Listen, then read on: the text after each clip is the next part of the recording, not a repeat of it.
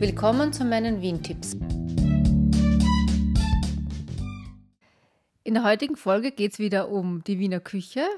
Ich habe schon vor zwei Wochen in der vorletzten Folge über die Grießnockerlsuppe erzählt und heute möchte ich über die Krautfleckern sprechen. Und weil bei uns zu Hause der Andreas derjenige ist, der sie macht, sitzt der Andreas jetzt neben mir und wird uns erzählen, wie er die zubereitet. Ja, ähm, ich habe eigentlich, ich noch, noch nie gehört von, von Krautfleckern und äh, die ersten paar Jahre, wo ich in Österreich war, war ich, hatte ich auch gar nicht so die Ambitionen, die mal zu probieren, weil ich fände, das hat sich irgendwie gar nicht so appetitlich in meinen Ohren angehört. Und, aber irgendwann habe ich sie dann mal irgendwo gegessen, keine Ahnung mehr wo. Ich habe gedacht, boah, was ist das denn? Ne? Das ist, äh, warum habe ich das noch nie probiert bis jetzt? Wie blöd bin ich eigentlich? Und dann habe ich äh, angefangen, mir mal Rezepte rauszusuchen und ja, und jetzt mache ich die seit Jahren schon regelmäßig und natürlich ein bisschen mit gördischer Anpassung, weil ja, ich muss halt immer irgendwo ein bisschen herumfummeln. Und es ist eigentlich gar nicht so schwer. Es ist halt, naja, ein bisschen Arbeit, kann man sagen. Äh, weil man braucht halt Weißkohl und den muss man halt äh, schön in feine Streifen schneiden. Ne? Den Kohl mal äh, in Viertelstücke machen, schneiden und ja, ganz klein, klein erzähle ich jetzt nicht, weil Claudia kann ja dann darauf verlinken. Das ist schon viel Arbeit, ja. das in Streifen schneiden oder ja, Stückchen schneiden. Ja, das schon. Aber äh, ich finde, das ist auch so, so wenn man gerade so anfängt mit Kochen oder so, da ist das ein super Rezept, auch ein bisschen um zu, zu üben, mit dem Messer umzugehen. Weil am Anfang dauert das natürlich lange, aber das ist halt super, weil äh, natürlich sollte das ein bisschen gleichmäßig breit geschnitten sein, aber das macht nichts, wenn ein paar Stücke ein bisschen breiter sind oder, oder ein bisschen schmaler. Und du hast das letztens auch mit der Brotschneidemaschine gemacht, glaube ich. Genau, und ähm, ja, jetzt habe ich mir halt so eine Brotmaschine zugelegt, so eine zum Handkurbeln. Und da habe ich jetzt mal probiert, wie, wie gut kann man das damit schneiden. Und funktioniert sehr gut. Weil die elektrische Brotmaschine habe ich dafür nie verwendet. Ah, doch einmal, aber oh, da ist dann so viel zum Saubermachen und diese kleine Handbrotmaschine, das, das ist, äh, ja, die, die kann man hochnehmen, die kann man einmal dann über Mülleimer, kann man dann so, so die ganzen Krümel reinschieben. Die ist nicht so besonders groß. Und es wird halt gleichmäßiger, und, als wenn man es mit der Hand ja, schneidet. Ja, das wird dann 100% gleichmäßig und geht relativ zügig. Und ja, dann werden natürlich noch Zwiebeln gewürfelt und dann wird das Ganze erstmal angebraten, kann man machen. Also ich mache halt gerne so mit Bio-Butterschmalz, aber ja, Claudia ist halt immer mehr in vegane Richtung unterwegs. Ich verwende jetzt dann doch dann immer Olivenöl zum Anbraten. Geht genauso gut. Ja, mit, mit ein bisschen Butterschmalz, dann gibt das noch ein bisschen extra Geschmack, finde ich. Mm. Ja, okay, bisschen, ja, bisschen, bisschen, Butter, egal, bisschen Butterschmalz, also. das stimmt ja bei mir nicht. Ich bin ja nicht so spaßig damit. Ja. Aber gut, das ist ein anderes Thema. Ja, und dann wird man äh, erstmal Zwiebeln anbraten und dann kommt ein bisschen, dann kommt auch Zucker dazu. Und dann nehme ich gerne so Rohrzucker, weil der hat so einen eigenen, so ein bisschen, bisschen malzigen Geschmack, bringt das schon so von Haus aus mit. Und das finde ich, das passt sehr gut zu den Krautfleckern, weil der Kristallzucker, äh, ja gut, der wird halt karamellisiert auch, aber ich finde, der Kristallzucker finde ich recht langweilig. Für Kaffee ist der gut. Der braune Zucker ist eh auch so ein bisschen hm. Karamellmäßig schmeckt der, oder? Malzig ist eh so Richtung Karamell. Ja, aber das ist dann eben noch ein bisschen mehr, ne, bei dem Rohrzucker. Mhm. Ähm, wo war ich? Ja, und ja, und dann wird das dann halt mit Gemüsebrühe aufgefüllt und dann kommt dann, äh, muss man erstmal ein bisschen weich äh, schmoren oder dünsten. Nein, eigentlich schmoren, weil schmoren ist, wenn man Fett, Fett zur Verwendung nimmt und dünsten ist ja nur, wenn man mit Wasser macht. Okay, dann muss man das ein bisschen schmoren lassen, dass der Kohl so seine Struktur, dass die gebrochen wird, dass er nicht mehr so hart wird. Wenn er dann weich ist, äh, dann vorher, vorher die, die, die Fleckern kochen und, und dann hinzufügen, damit das dann alles wieder schön heiß wird und sich dann schön vermengen kann. Fleckerl muss man vielleicht noch erwähnen, weil die gibt es in Deutschland Ja. nicht so leicht zu kaufen oder gar nicht. Genau, die gibt es in Deutschland überhaupt nicht. Da weiß man überhaupt nicht, was das ist, Fleckerl. und ja, und- wenn man das in Deutschland machen will, dann, äh, wenn man gut ein italienisches Geschäft in der Nähe hat, die, die, da gibt es so eigene, die heißen, Qua, die heißen Quattruccini.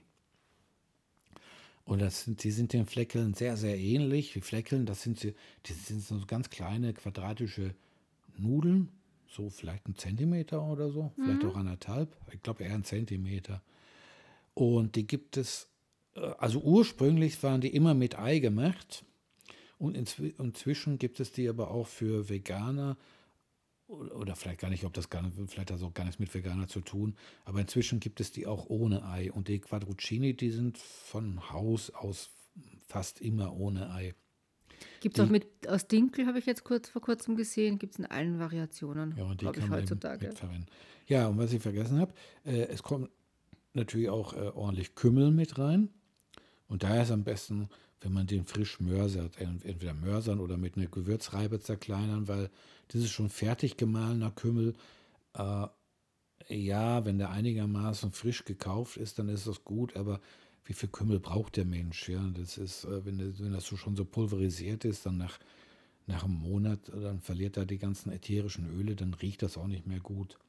Kennt vielleicht jeder von Muskatnuss, weil eine- eine frisch geriebene Muskatnuss, die riecht ganz anders als dieses fertige Muskatnusspulver, was man kaufen kann. Das hat ja mit Muskatnuss gar nichts mehr zu tun. Und so ist das eben auch mit Kümmel und mit anderen Sachen. Beispielsweise mit Koriandersaat, weil das ist eben so mein, mein kleiner Knall. Ich mu muss dann immer ein bisschen rumprobieren, äh, was man noch so machen kann, damit, ja. Und äh, mir schmeckt das sehr gut, äh, wenn ich zu gleichen Teilen Kümmel und Koriander verwende.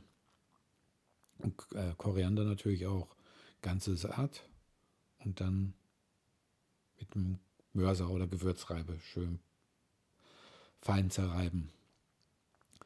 Und für alle, die das jetzt nicht wissen, äh, die jetzt sagen, oh, Koriander, nee, nee, nee, bloß nicht, weil die Koriandersaat, die hat mit dem frischen Koriander überhaupt nichts zu tun, geschmacklich zumindest.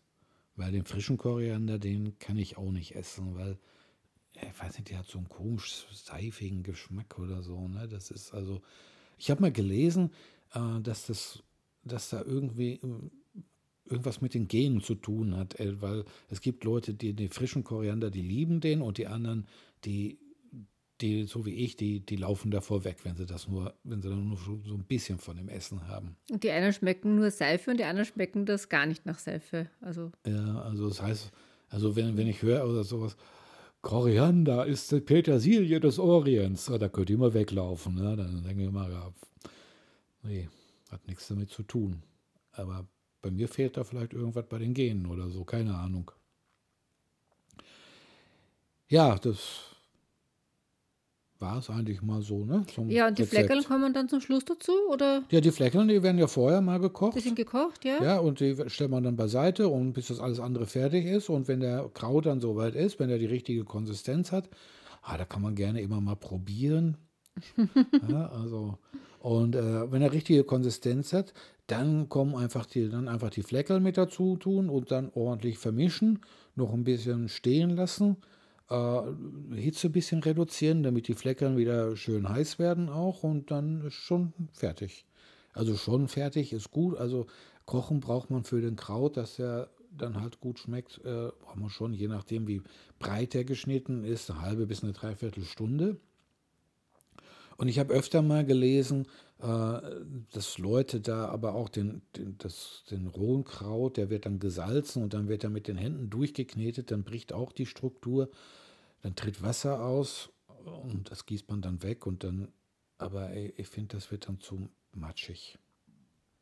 Also ich mache das nicht. Und in einem Lokal habe ich einmal gegessen Krautfleckerl, da war dann noch oben drauf Rahm.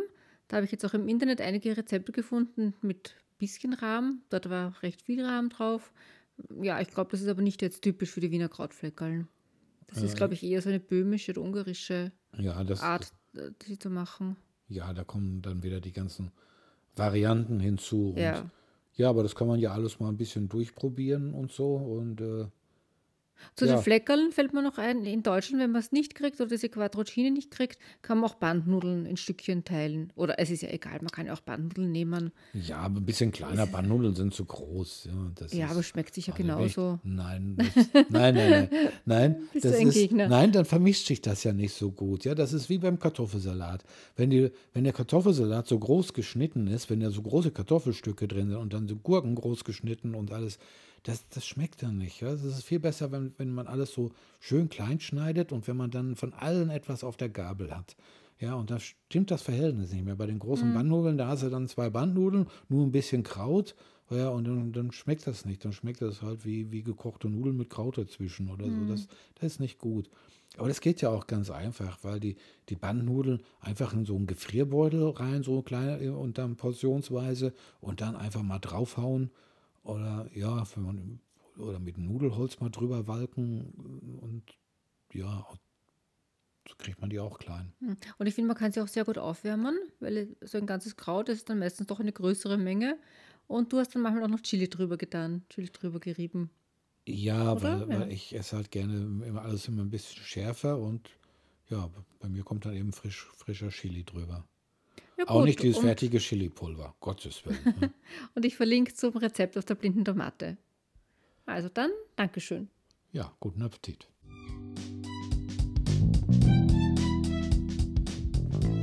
Danke fürs Zuhören und bis zum nächsten Mal. Alle bisherigen Folgen findet ihr auf wien-tipps.info.